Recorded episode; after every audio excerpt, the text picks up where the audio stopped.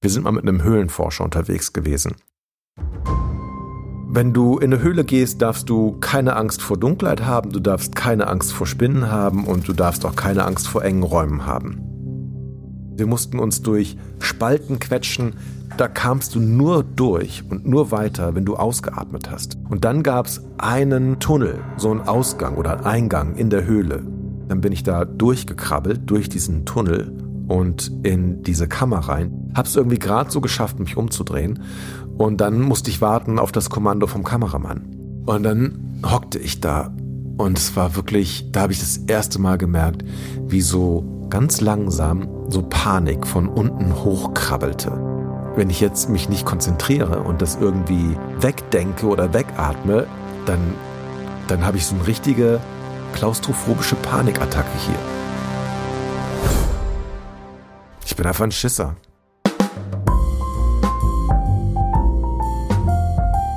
Wild und Fremd. Ein Podcast über Entdecker und ihre Geschichten. Von Ole und Tore. Moin, herzlich willkommen zu einer ganz besonderen Short Story von Wild und Fremd.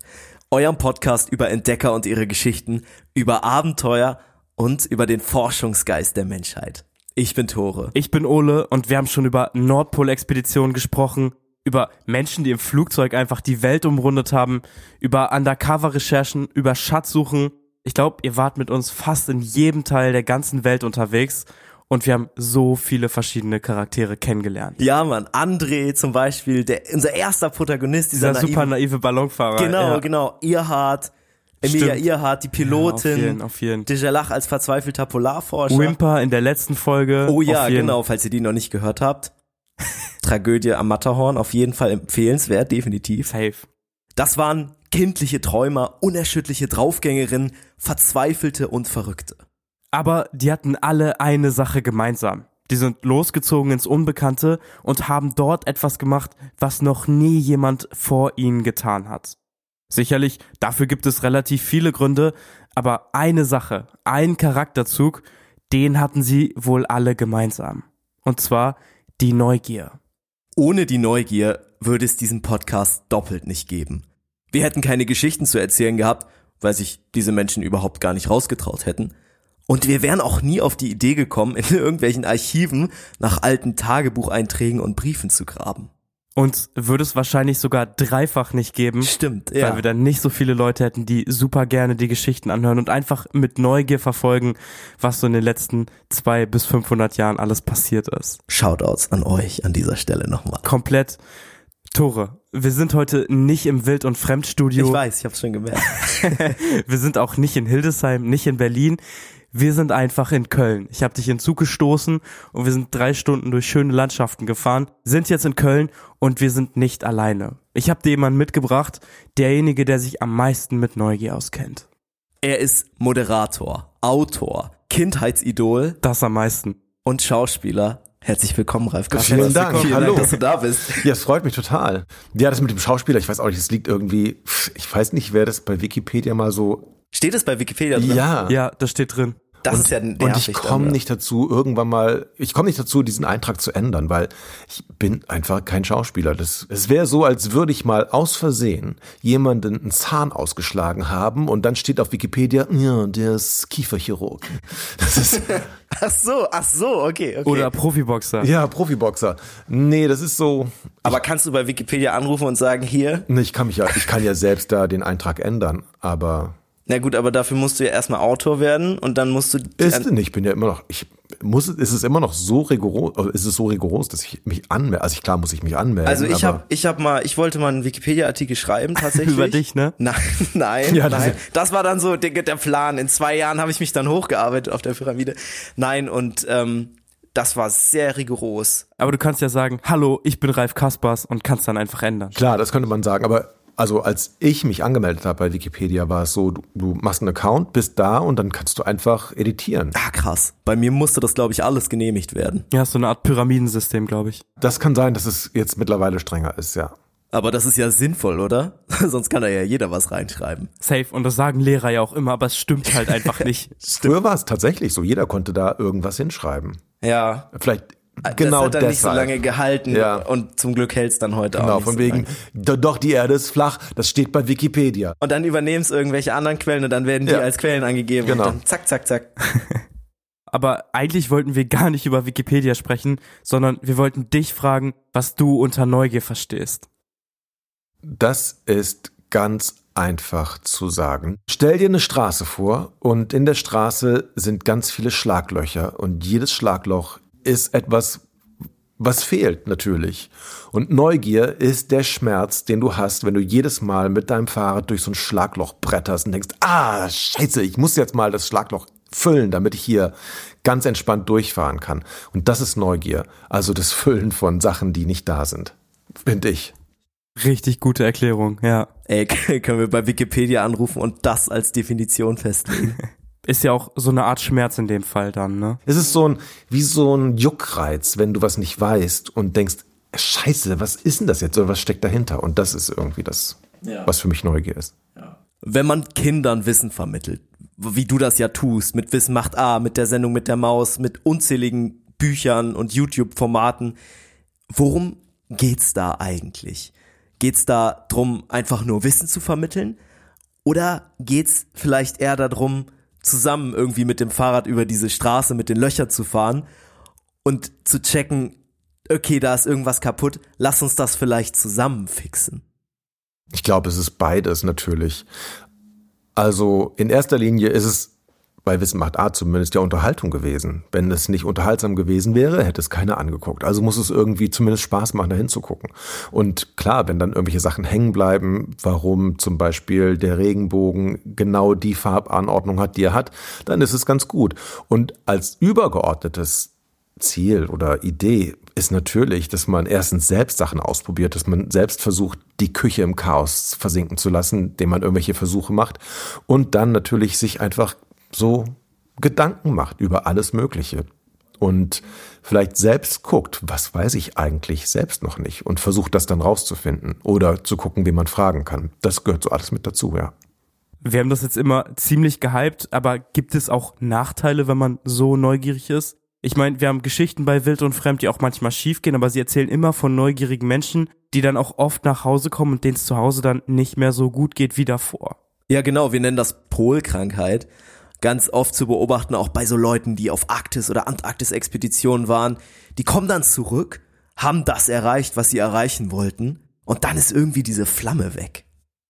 Deswegen, kann Neugier zu einer Sucht werden? Keine Ahnung. Ich bin ja eher so ein Stubenhocker. Ich würde freiwillig wahrscheinlich nie rausgehen. Und deshalb ist es immer ganz schön, wenn ich rausgeworfen werde und Sachen machen muss. Aber ja, und ich bin auch sehr faul eigentlich. Das heißt, ich hänge gerne rum. In so ein Loch bin ich noch nie gefallen. Es ist oft auch so, wenn ich zum Beispiel ein Buch fertig geschrieben habe und es abgegeben habe, das ist eins der besten Gefühle, weil endlich kann ich wieder ohne schlechtes Gewissen nichts tun, weil das Ding ist abgehakt und klar kommt dann das nächste, aber es ist so, ich finde es eher schön und ich finde es gar nicht schlimm. Vielleicht ist es auch wirklich einfach ein grundlegender Charakterzug, ob man jemand ist, Eine der im, Haltungsfrage. im Herzen rastlos ist Vielleicht, oder nicht. ja. Und ich bin da eher wahrscheinlich so gemütlich. Aber trotzdem viel in der Welt unterwegs. Ja, das stimmt. Das stimmt. Wir erzählen in unseren Folgen ja quasi nur über Menschen, die aufgrund ihrer Neugier in Extremsituationen gekommen sind. Kannst du erzählen, was deine krasseste Extremsituation wa- war, in die du wegen der Neugier reingeraten bist? Ich war extrem in Extremsituationen, ja. Und ich glaube, das, was ich am härtesten fand, war, wir sind mal mit einem Höhlenforscher unterwegs gewesen. Wir mussten uns durch Spalten quetschen. Da kamst du nur durch und nur weiter, wenn du ausgeatmet hast, weil beim Einatmen halt dein Brustkorb sich weitet und dann wärst du halt da stecken geblieben. Und wir mussten also so praktisch so quer da durchgehen. Das war okay. Es war jetzt nicht, es waren nur zweieinhalb Meter oder so keine, also es war kein Problem. Und dann gab's einen, eine Art Tunnel, so ein Ausgang oder Eingang in der Höhle. Und äh, der Kameramann meinte, es wäre total schön eigentlich, wenn du da aus diesem Tunnel rausgekrabbelt kämst und dann äh, deinen Text sprichst. Und ich so, ja, okay, da muss ich erstmal rein, oder? Und dann meinte der Höhlenforscher, ja, du kannst da reinklettern in den Tunnel. Also der war ungefähr so hatte so einen Durchmesser, wie ich, wenn ich meine Arme zu einem Ring mache. Also nicht wirklich groß. Okay, also für die Zuhörerinnen und Zuhörer 60 Zentimeter? Ja, also es war schon, war schon eng. Also sehr eng, ja. Ja. ja. Und er meinte, der, der, dieser Tunnel geht ein paar Meter und dann kommt eine Art Raum, so eine Kammer. Und da kannst du dich umdrehen und wieder zurückkommen. Also im Tunnel konnte ich mich nicht umdrehen. Das war einfach nur so schmal. Das war wirklich echt eng. Und dann meinte ich, okay, das mache ich. Dann bin ich da durchgekrabbelt durch diesen Tunnel und in diese Kammer rein. Die Kammer war ungefähr so groß wie, ja, stell dir einen normalen Esstisch vor. Also so einen kleineren Esstisch. Und unter dem Tisch, wenn du dich da zusammenkauerst und versteckst, so groß war diese Kammer. Da war ich also, hab's irgendwie gerade so geschafft, mich umzudrehen. Und dann musste ich warten auf das Kommando vom Kameramann. Und dann, dann hockte ich da und es war wirklich, da habe ich das erste Mal gemerkt, wie so ganz langsam so Panik von unten hochkrabbelte. Und ich dachte, boah, wenn ich jetzt, wenn ich jetzt mich nicht konzentriere und das irgendwie wegdenke oder wegatme, dann, dann habe ich so eine richtige klaustrophobische Panikattacke hier. Und dann sagte er, ja, okay, kann's kommen. Und dann bin ich rausgekrabbelt und äh, dachte mir, boah, ey, grausam eigentlich. Ich habe so gefragt, was eigentlich, wenn ich hängen geblieben wäre? Was wäre dann denn passiert? Und meinte, ach, wir kriegen die alle immer irgendwie raus. Und dann hat er eine Geschichte erzählt von einer Expedition, wo ein Kollege auch in so einem Tunnel hängen geblieben ist. Und es ging nicht vor und nicht zurück. Das war der einzige, der einzige Ausgang nach draußen. Und äh, ja, es, es ging nichts mehr. Und dann habe ich gefragt, ja, was habt ihr denn gemacht? Wie habt ihr den dann rausgeholt? Und dann meinte er, ja, wir haben dann das Schlüsselbein gebrochen und dann konnten wir ihn rausziehen. Und dann dachte ich, okay, das, hm, schön, dass du mir das jetzt erzählst und nicht bevor ich in den Tunnel reingeklettert bin. Ja, dann. Ralf, du warst einfach die letzten Jahre unglaublich viel in Bewegung. Du warst in Indien, du warst auf jeden Fall auch in Brasilien, Japan und du bist als äh, Kind einfach in Borneo geboren worden. Das ist einfach so eine kleine Insel, Ja. also super weit weg. Wie fühlt sich das an? Hast du immer noch ein klares Zuhause? Sagst du, Köln ist dein Zuhause? Oder fühlt sich das an, als wäre dein Zuhause auf mehrere Stellen verteilt? Nö, mein Zuhause ist eigentlich mal da, wo ich bin. Ich habe da, ich habe auch kein Heimweh zu irgendwelchen fernen Orten oder so. Da, wo ich mich wohlfühle, da fühle ich mich zu Hause, ehrlich gesagt.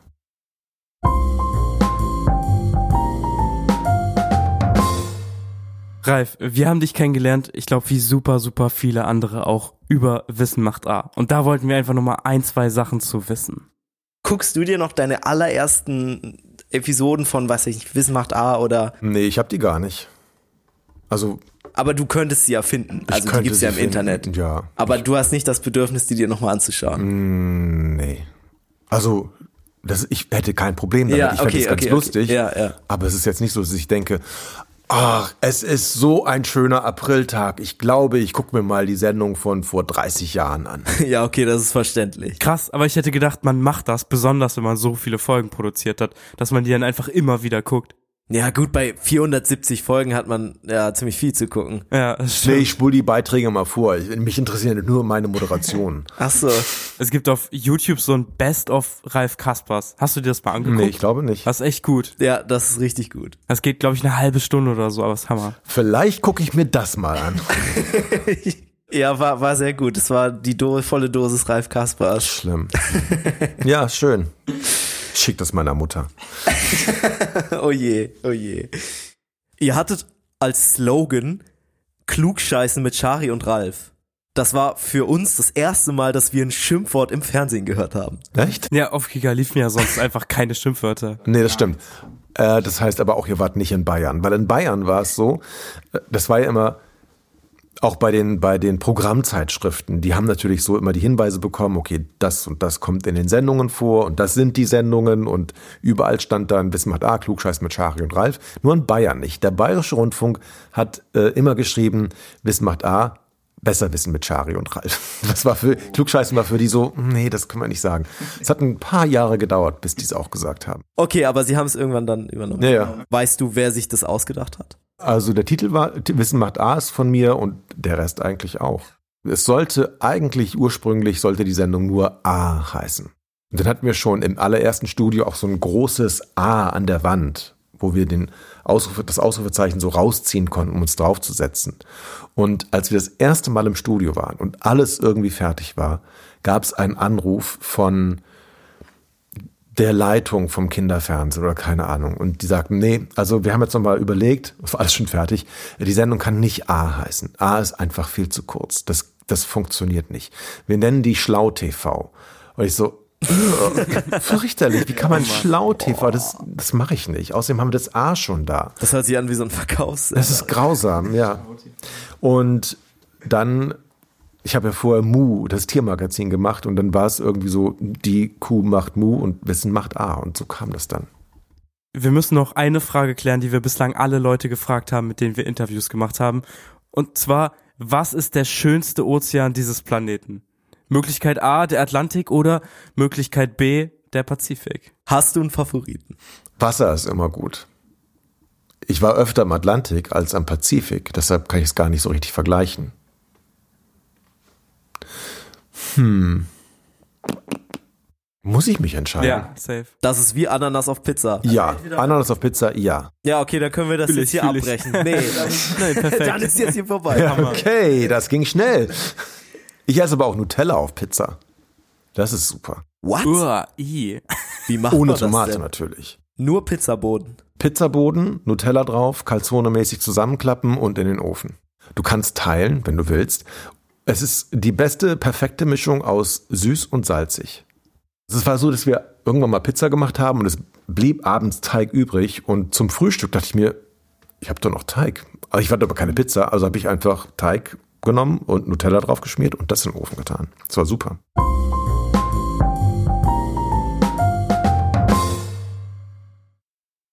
Wir wollen natürlich auch noch mal ein bisschen über den YouTube-Kanal sprechen. Mhm. Ähm, das, jetzt kommen wir aber langsam auch zum Ende.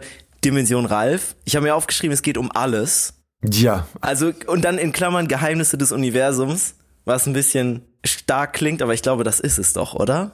ja, es geht so, wir gehen immer so an die Grenze, an die Grenze der Wissenschaft eigentlich. Ja, ja. und gucken, wo, ja, wo, wo wird geforscht, aber wo ist es alles komplett unsicher.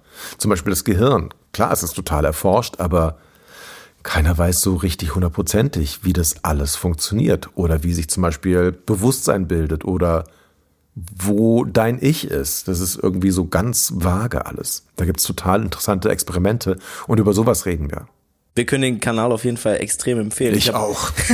das glaube ich. Ist auch mega erfolgreich. Also wirklich, wir waren richtig baff, richtig krasse Abrufzahlen. Da gab's so ein Video über den Tod. Ich glaube, das hat nach zwei Wochen irgendwie 300.000 Klicks oder so. Ja, richtig gut. Ich habe mir, ich habe gestern eine Klausur geschrieben und habe mir irgendwie vor ein paar Tagen das Video zur Prokrastination in der Bib angeschaut, während ich nicht Pause gemacht habe, sondern rumgesurft habe. Aber das war auch sehr, also es war wirklich mega gut und äh, auch extrem. Ja, vielen Dank. Ich finde es auch, es macht total Spaß. Es ist das erste Mal, dass ich jede Woche was Neues rausbringen muss.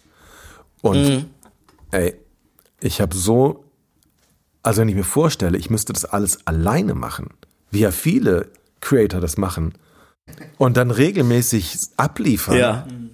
das ist schon echt krass. Also da ist im Grunde Burnout vorprogrammiert, wenn du das so richtig, richtig extrem gut machen möchtest. Falls du oder falls ihr irgendwann mal über historische Expeditionen sprechen solltet und noch ein oder zwei Experten braucht, Ja, das ist eine gute Idee. Dann melde dich gerne bei uns. Vor, ich glaube, zwei Jahren oder so habe ich ähm, die, diesen Reiseführer gemacht. Ich glaube, Atlas Obscura war das. Das sind Porträts von Orten auf der Welt, die ganz besonders sind oder geheimnisvoll oder irgendwie, ja, dich komplett umhauen. Und das ist echt ein super, super Buch und super Hörbuch und auch eine super Seite gewesen. Oder die gibt's immer noch natürlich. Atlas Obscura. Ey, Wild- und Fremdfans, dann verlinken wir das. Gucken, ob das wirklich so heißt. Aber ich meine ja. Sonst müssen wir den Namen overdappen, dann Ja, müssen wir genau. den jetzt einfach- alle einmal nochmal sagen und dann wird er drüber geschnitten. Bei Wissen macht A gab's immer so Kurzfilme quasi, wenn irgendwas erklärt wurde. Und da gab's immer ziemlich viel mit Krankheit und Gesundheit, wie Viren funktionieren. Und da gab's einfach so einen Typen mit schwarzen Haaren, der ziemlich oft gezeigt wurde. Und der heißt Fug. Ja. Wie geht's eigentlich Fug? Ich glaube gut. Also Fug wohnt auch hier in Köln Ah, okay, sehr cool. und wir laufen uns hin und wieder über den Weg. Aber weißt du, ob er noch Videos für Wismacht A macht? Also, ich glaube, in der letzten Staffel, wo ich mitgemacht habe, hat er noch welche gemacht. Ich meine ja. Nice. Da müssen wir auch mal wieder Wismacht A gucken. Ja. Die neuen Folgen. Auf jeden Fall. Das machen wir, ja. Ja, Ralf, das war's einfach. Damit sind alle unsere Fragen verspielt und ich glaube, ich kann jetzt schon mal sagen, tausend Dank. Vielen Dank, dass wir da sein durften. Es hat unglaublich viel Spaß gemacht. Gerne. Es war Jederzeit. richtig cool. Es hat mega viel Spaß gemacht. Und ich habe für mich echt eine neue Definition von Neugier entdeckt. Das finde ich sehr, sehr gut. Sehr gut beschrieben. Freut mich. Wie immer, ich glaube, wir werden immer besser in Interviews. Ich hoffe. Wir gucken auf jeden Fall zu Hause noch ein bisschen Wissen macht A. Und liebe Zuhörer, macht es auf jeden Fall auch. Und schaut auf dem neuen YouTube-Kanal von Ralf vorbei. Dimension Ralf. Wir haben euch alles in den Shownotes verlinkt. Bis dahin. Macht's gut.